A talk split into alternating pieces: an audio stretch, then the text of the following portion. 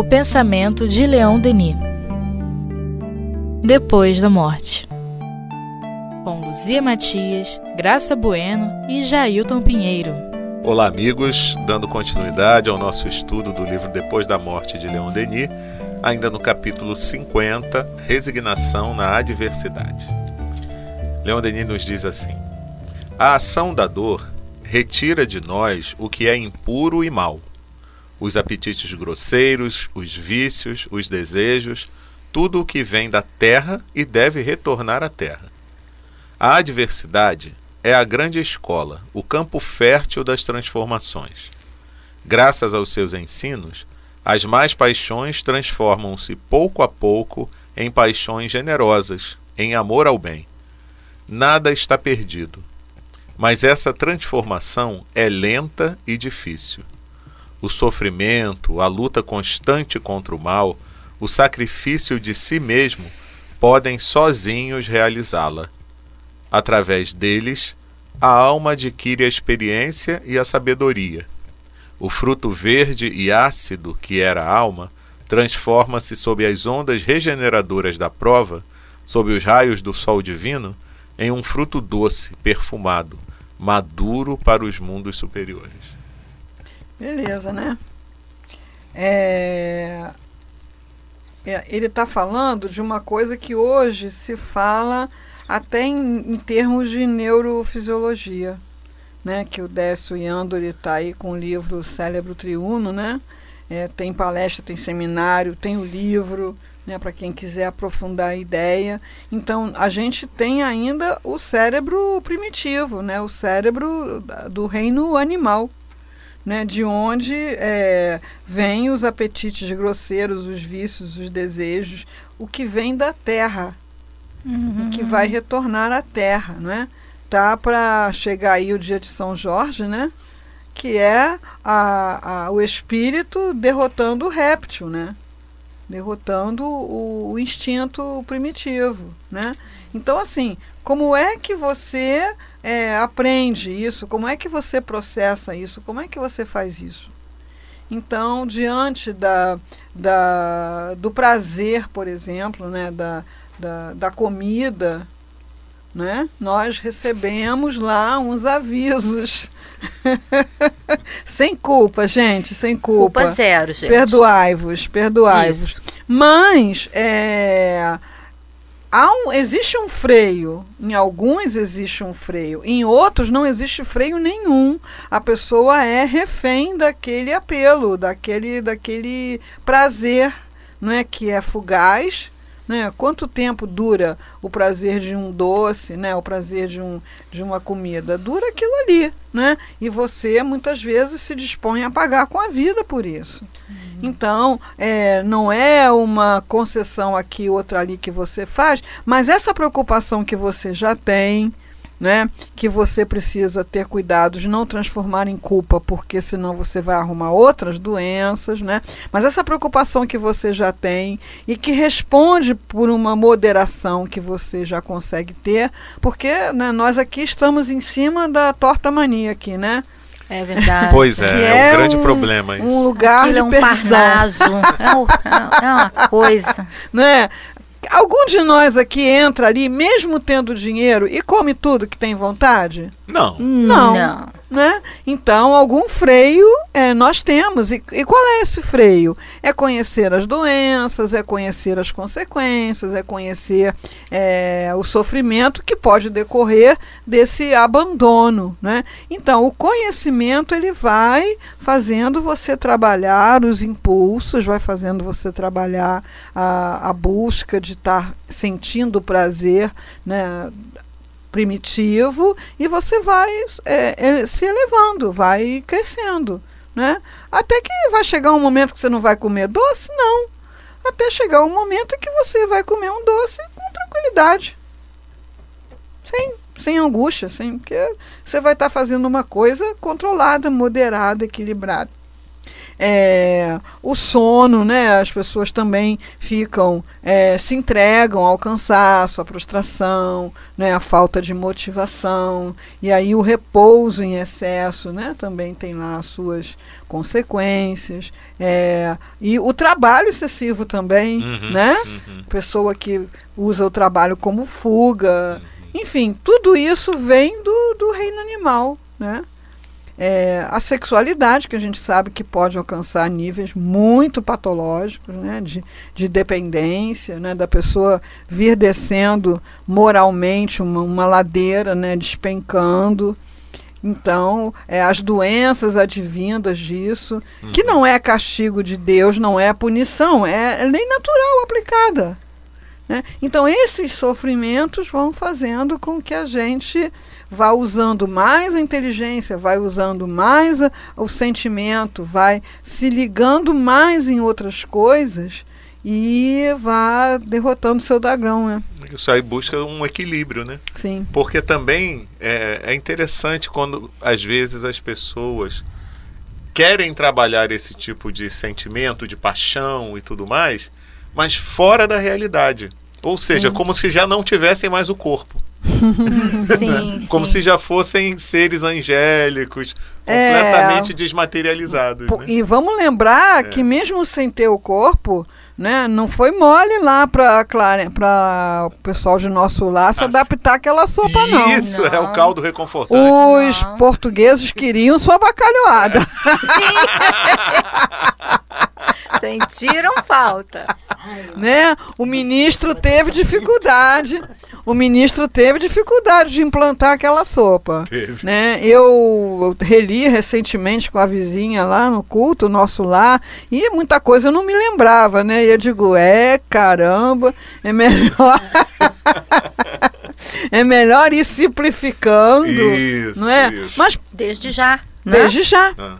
Então, assim, a gente se acostuma com bebidas, né? Bebidas açucaradas, bebidas eh, gaseificadas, bebidas alcoólicas, bebidas que não são só bebidas, elas são bebidas com prazer. Sim, estimulante É, até. e aí a gente perde contato com o prazer de beber água, né? Eu me lembro quando era criança, né? Que eu tinha sede, sede, né? De água. E às vezes a minha mãe me oferecia assim: não quer guaraná? Não quer mate? Não, eu estou com sede de água. Atualmente eu bebo água por disciplina, mas eu não sinto mais sede de água.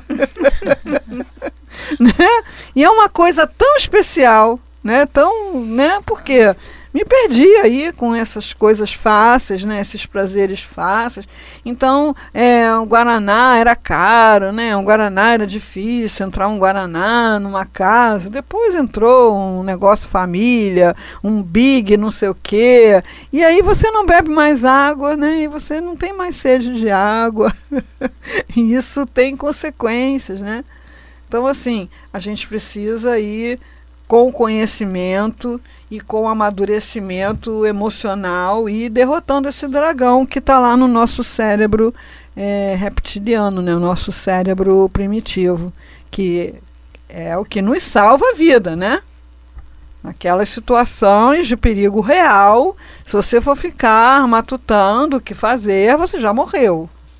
Então, a Nete Guimarães tem uma palestra que ela aborda esse assunto. Você vê uma coisa parecida com uma cobra, é, você já, já sai correndo. Você deixa eu ver se é cobra mesmo. Será que não é um pedaço de borracha? Vou chegar mais É perto para uma cobra. ver. Deixa eu ver se é venenosa. Deixa eu me lembrar da aula de biologia. É, lá, qual é né? a forma Mas dele? da cabeça, como é que é a língua? a língua é bífida? Não sei. não, não sei A o cobra quê. já enrolou em você todo, está dançando. Já morreu. Morreu. Então, você viu um negócio parecido com cobra, já tá do outro lado da- da Exatamente, rua. gritando. Depois, inclusive. ah, era uma borracha. Ah, tá. Mas aí você já foi, Foi. né? Já foi, já tá lá. Então Instinto. a gente ainda precisa desse dessa experiência né, instintiva para poder é, se dedicar aos bebês, por exemplo, né? O bebê humano, ele é de um grau de dependência exasperante. você É, tem verdade. hora que você tem vontade de pegar aquela coisa fofa e jogar pela janela, porque você não dorme a hora que tem sono, Não. você não come a hora que tem fome, você não descansa a hora que está cansado, você não tem mais é, tempo para você. Né? Você e eu quando tive meu primeiro filho, eu li no livro de pediatria que recém-nascido dormia 20 horas por dia. Achei o quê? Moleza. Qual nada. Só que é 20 horas assim, intercalado, Intercaladas. né? Acorda de hora em hora, né? Aí você dá pra mamar, você põe pra rotar, você troca a fralda, quando você deita já tá na hora de mamar Da de próxima, novo, né? E aham. aquilo é, então, mas a a ligação que você sente com aquele ser é tão tão poderosa, né? Ela vem vem do instinto, né? Que você se tiver numa situação de perigo, você vai se colocar em situação de risco para defender aquela criatura. Né? E você, apesar de ter essas coisas, né, de jogar pela janela, você não joga. não, não. É, Só esboça, assim. Não joga, joga, não não. joga, né? Só. Os meus sobrinhos eu queria dar passe nele, não para eles sossegarem, né? Mas não é, são cheios de energia, né? Mas enfim, é, quando começa, começa a andar, né?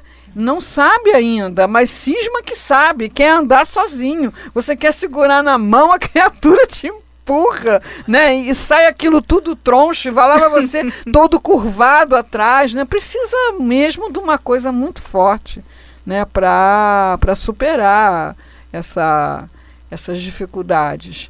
É, a- o, o afeto né, entre as pessoas amigas, né, que você vai fazer o quê?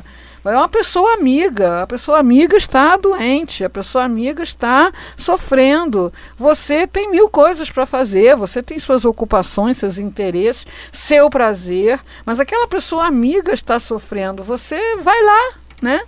Por quê? Porque a amizade é uma, é uma, uma herança que a gente tem das nossas experiências de bando, né? Então, se os animais que vivem em bando, se um deles estiver é, claudicante, ferido, o bando vai lá e envolve. E porque todos sabem, né, sentem, melhor dizendo, que poderão ser eles a estar naquela situação. Então, é, o aprendizado é através da dor. Precisava ser assim, quando você estiver com Deus, você discute isso com ele, né? Exato. Porque o que está diante dos nossos olhos é essa pedagogia. Está diante dos nossos olhos, gritante, para quem quiser aprender realmente, né? Só a ignorância das leis universais nos faz considerar nossos males como, des- como desgostos. Se compreendêssemos quanto esses males são necessários ao nosso adiantamento, se soubéssemos apreciar-lhes o amargor, não nos pareceriam mais um fardo. Todos nós odiamos a dor, mas só lhes sentimos a utilidade quando deixamos o mundo onde ela exerce seu império. Entretanto, sua obra é fecunda, faz eclodir em nós tesouros de piedade, de ternura, de afeição. Aqueles que nunca a conheceram têm pouco mérito. Sua alma foi esclarecida apenas superficialmente. Nada neles é profundo, nem o sentimento, nem a razão. Não tendo suportado o sofrimento, permanecem indiferentes, insensíveis ao dos outros. É. A nossa, a nossa cultura tem muito isso de estar sempre feliz, né? E o momento psicológico né, da, da, dessa criação, dessa, dessa vivência da experiência de pais e filhos, né? De pais é, não quererem permitir que os filhos tenham nenhum incômodo, nenhum sofrimento, nenhuma frustração. E isso gera uns monstrinhos totalmente insensíveis. Totalmente. Então, nem aí para o incômodo, para o peso, para a dor que causam em ninguém. Por quê? Nasceram é, egoístas e orgulhosos, porque senão não teriam reencarnado aqui, né? Passado aquele tempo regulamentar que o missionário se revela, não revelado. Não revelado quer dizer que missionário não é. Não é. É, então veio para quê? Veio para ser frustrado. Veio para ouvir não. Veio para sofrer, não como castigo, mas para se sensibilizar. E aí vão aqueles né, inconscientes e inconsequentes é, impedir que aquela criatura tenha qualquer incômodo, qualquer aborrecimento, qualquer frustração, todo, e tem todos os prazeres lhe são devidos, né? Tem uma palestra do Mário Cortella que hum. chama Ética e Convivência, que é perfeito, né? Ele tem uma frase, sim, quase denisiana, né? Vontade não é direito. Uau. Então, você tem vontade, meu filho, mas você não tem o direito. Para você ter o direito, você tem que conquistar. Então, é, você tem vontade de ter esses objetos, mas você não tem o direito. Você tem vontade que as pessoas funcionem assim, mas você não tem esse direito. Então, ele conta lá de uma situação que ele estava no aeroporto e tinha no restaurante do aeroporto tinha uma mãe com uma criança muito bonita, uma criança linda. Só que a criança perturbava todo mundo. A criança correndo para lá e para cá, perturbando, atrapalhando os garçons, perturbando as pessoas, e a mãe totalmente é, inerte, né? E aí ele com aquele vozeirão, né, chegou para ela e falou assim: "Minha senhora, essa criança é sua?" e ela disse sim. Linda criança. Ela falou assim, obrigado. Leve-a. Ela não está em condições de conviver com a sociedade. Uau. Não está treinada para viver treinada em sociedade. Em sociedade. Né? Então nós precisamos, nós, nós somos ainda tão orgulhosos e tão egoístas que nós precisamos ser treinados a viver em sociedade. Você não pode mexer naquilo que não é seu. Você não pode incomodar a pessoa da outra mesa. Você não pode ficar correndo na frente do garçom que ele pode pode esbarrar, quer dizer, se importar com os outros. Né? Mas aquela criatura criada ali achando que é o centro do universo, né? Teve um caso, foi engraçado, mas eu não sei nem como é que aquilo aconteceu. É, o famoso estou rindo, mas estou é, assustado. Dentro de um ônibus eu estava indo até para o Céudio. Uhum. E aí daqui a pouco eu tô vendo que tem uma criança também que não parava, né? Ia para lá, ia para cá, não sei o quê. Até que ela resolveu se acomodar pedindo licença, porque eu estava no banco da beirada e não na janela. Pediu para sentar do meu lado na janela. Aí tá. Aí colocou a cabeça pro lado de fora, ah. gritava, falava. Eu não me lembro a idade da criança, mas devia ter uns nove anos, qualquer coisa assim e tal. Aí eu fiquei, aí eu teve uma hora que eu fiquei incomodado com aquilo, né? Eu falei, meu filho, você tá sozinho no ônibus? Não, minha mãe tá lá na frente. Apontou. É, aí eu falei, ah, tá. Mas você não sabe que isso. Ela nunca te falou que é perigoso esse negócio de você botar a cabeça pro lado de fora? Não. Não, tio. É. Você já ouviu falar sobre morte? Você sabe o que, que é isso? Ele, não. Ah, então eu vou te explicar agora o que pode acontecer com você se você continuar com essa é, cabeça pode sair do seu corpo voando. Entendeu? E depois chamei a mãe dele. para dizer educa. que tinha que tomar conta do menino. Eu falei, pois ó, é. tô explicando para ele o que, que é a morte. Porque pois ele é. não sabe. Que espetáculo. É. Que merecimento teve essa criatura? Nossa. né? Porque nós nos omitimos, né? E se somos destinados a amar uns aos outros, é, temos que participar da educação. Então não é xingando, não é humilhando, é ensinando mesmo, né? Ensinando. É preciso educar, passar aquilo que a gente aprendeu, teve a, a, a, o privilégio né, de ter sido educado, a gente tem que educar também. Mas é essa a pessoa né, privada é, de, de contemplar, de vivenciar qualquer sofrimento, qualquer frustração, ela fica totalmente indiferente ao sofrimento dos outros. O Rossando Klingen fala muito sobre isso também, né? e aí ele fala do, de, dos cuidados dele com o avô. Né? Ah. Então, assim, você se faça respeitado. Se você se fizer respeitado, você poderá ser amado. Mas se você não fizer ser respeitado, você não será nem respeitado, nem, amado. Sensacional. Então, ele falando, né, que a mãe falava isso para ele: eu não preciso que você me ame, eu preciso que você me respeite. Perfeito. Pra, e aí, ele, a mãe foi amada e respeitada.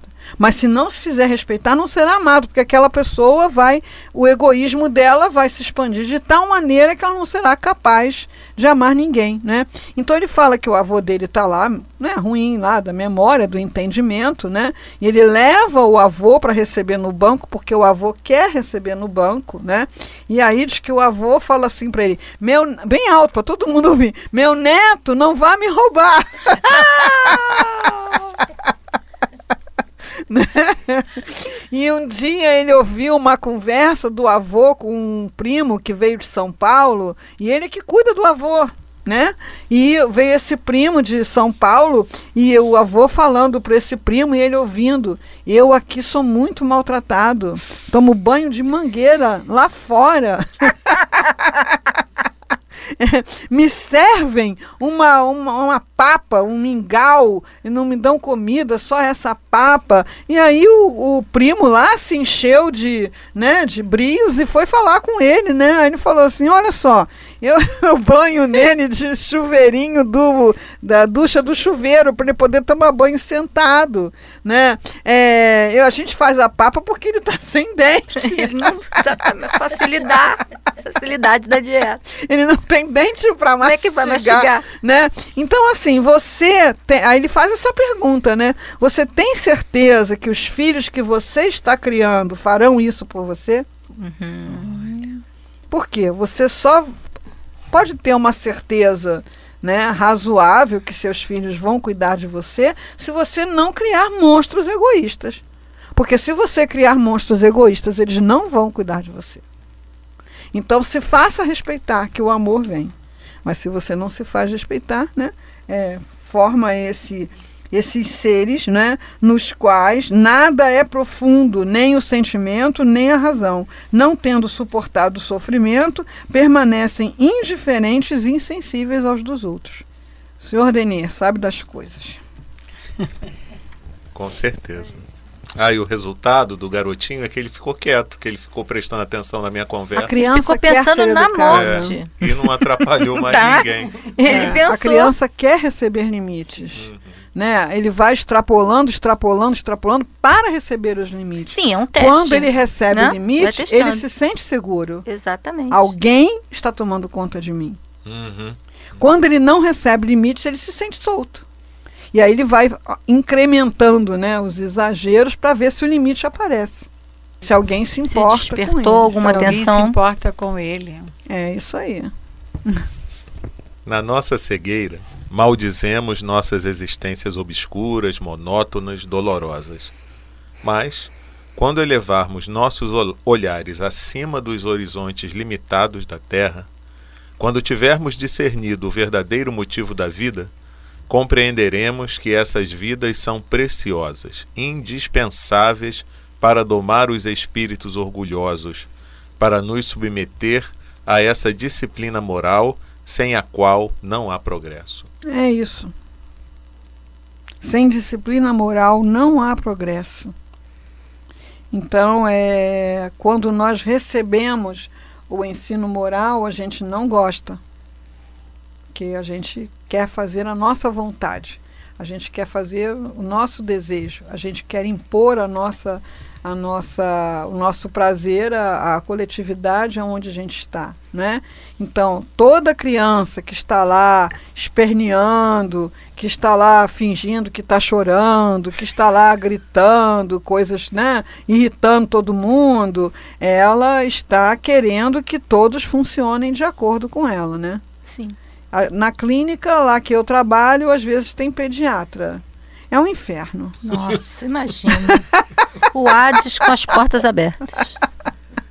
Porque tem crianças que ficam o tempo todo gritando, fingindo que está chorando, gritando: Eu não quero! Eu quero ir embora! Eu não quero. Aí você escuta uma vozinha ao longe dizendo assim: ai, filhinho, sei quem, eu não quero, eu quero ir embora. Eu quero.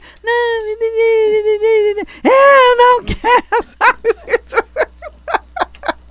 Então, assim, e eu me lembro dessa sensação de dizer que eu não quero tal coisa e não ser atendida. Eu me lembro dessa sensação. Vem cá, vocês não estão ouvindo o que eu estou dizendo? Eu não quero. Eu não, quero. eu não acredito que você é obrigado a fazer uma coisa que eu não quero. Vai, vai sim. É o, é o aprendizado, é o início, né? Então, os nossos espíritos são realmente orgulhosos, egoístas, e eles precisam ser educados é, moralmente.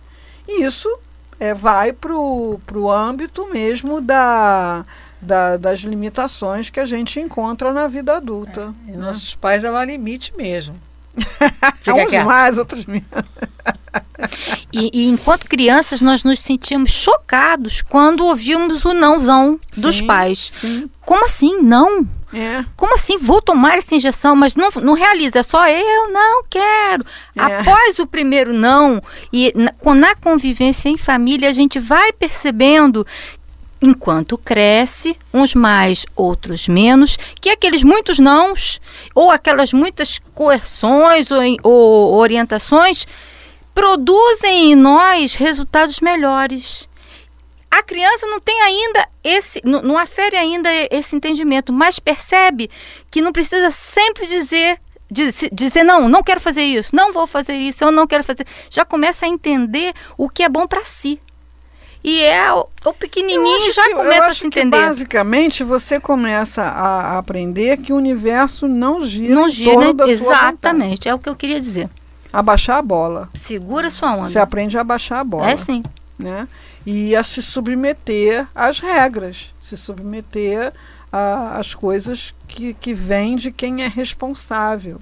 Né? Então a minha geração, por exemplo, alguma das amigas aqui devem ter passado por isso, é, nós tínhamos que tomar óleo de fígado de bacalhau. O certeiro. Não é? É, por quê? Porque as pessoas não. não tinha explicação, não né? Tinha. É, ah, é bom para os ossos. Me diziam, é bom para os ossos. Mas o que, que criança entende de bom para os ossos? né? Os ossos não, não estão sempre bem. É. Os ossos os são ossos. ossos têm algum problema? Que ruim assim, os ossos, né? Quem é que tem que cuidar dos ossos, né?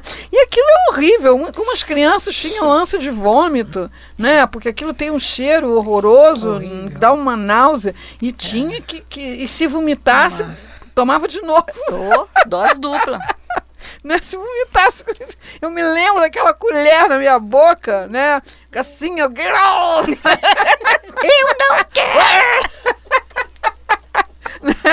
Mas aí você é. entende, esse mundo aonde eu estou, é, não sou eu quem governa. Esse mundo me traz coisas que eu preciso aceitar, que eu preciso me submeter.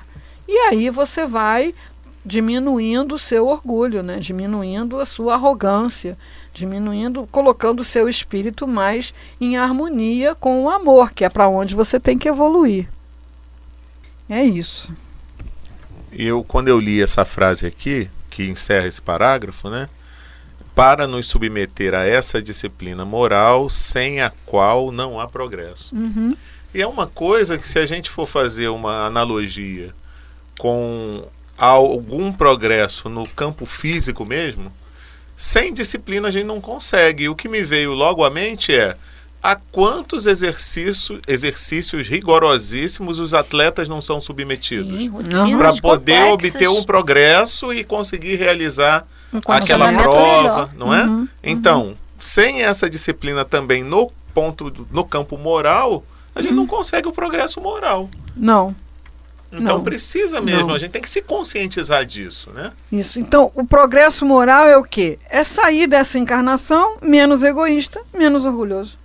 Exatamente. Esse é o progresso moral. né? É, o é mais sábio, né? Mais sábio, mais conhecedor de coisas, Exato. mas, mas para você adquirir conhecimento, você tem que se submeter ao estudo, né, à leitura, aos exercícios, muitas vezes muito chatos, né, que as, a, as escolas, os professores não são todos maravilhosos, né, uhum. nem todos sabem dizer para você a conexão entre aquilo e o que você acha que você precisa saber para sua profissão, né, mas por que eu tenho que saber disso? Muitos não sabem responder, estuda aí, né? vai cair na prova.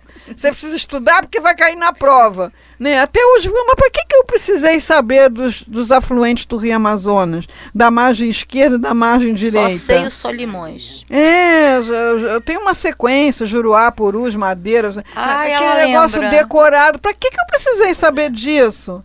né? É, e aquilo ali, aquela pessoa me tomando a lição, né? Então, assim, é, essa, essa coerção, digamos assim, não é essa imposição de, de ideias e de condutas que nos incomodam tanto são fundamentais para a, o progresso moral. Você aprende obediência, você aprende disciplina e você aprende que você não é o rei sol, né? É, é engraçado, né?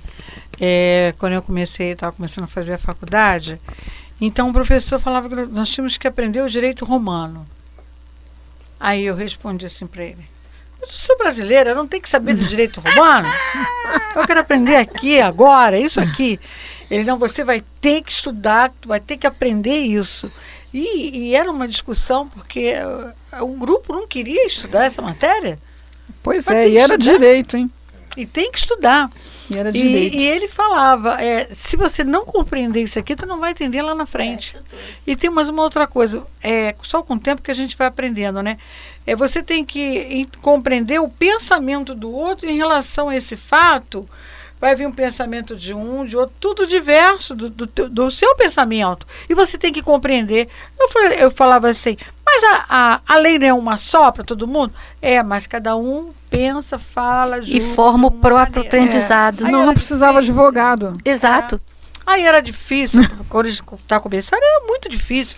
E eu falei, mas por que, que não é uma coisa só que nem Deus faz? Não, não pode ser assim.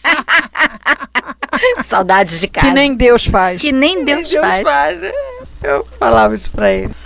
Pois é, meus amigos. Então saímos do estudo de hoje querendo nos aplicar com muita intensidade a esses exercícios de progresso moral, não é verdade?